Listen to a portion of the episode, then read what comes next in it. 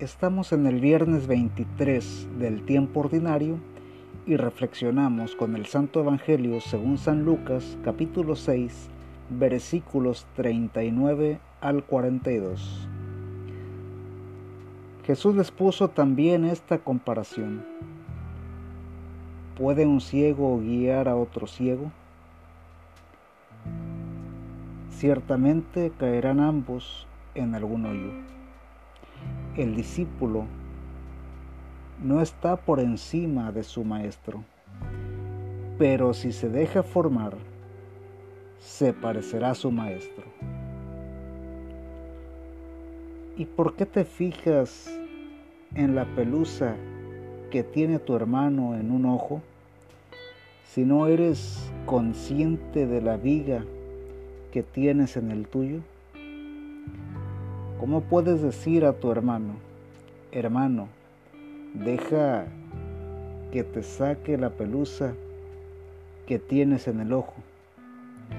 Si tú no ves la viga en el tuyo, hipócrita, saca primero la viga de tu propio ojo para que veas con claridad y entonces sacarás la pelusa del ojo de tu hermano.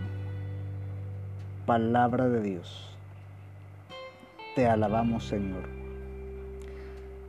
El texto de hoy nos pone en un terreno bastante escabroso. Es uno de los favoritos para la confrontación y la evasión del sano consejo. ¿Qué me dices tú a mí siendo un pecador peor que yo? Aunque nadie emite juicios válidos, sí puede orientar. Ciertamente todos somos pecadores.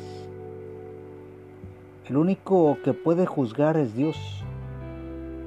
El Maestro es Jesucristo. Dejémonos formar por Él. Aun si dijéramos solo la Biblia, en ella podemos encontrar las pautas para nuestra transformación y liberación. La Sagrada Escritura habla de vivir en comunidad, de generosidad, de lo correcto y lo incorrecto. El Maestro es Jesucristo. No nos dejemos envolver por doctrinas engañosas que no precisamente tienen que ver con la religión. En la búsqueda de la verdad, amplias son las ofertas del mundo, pero solo una vale la pena la propuesta de Cristo a los hombres de hoy. Hacer comunidad. El Señor nos bendiga, nos guarde de todo mal y nos lleve a la vida eterna. Amén.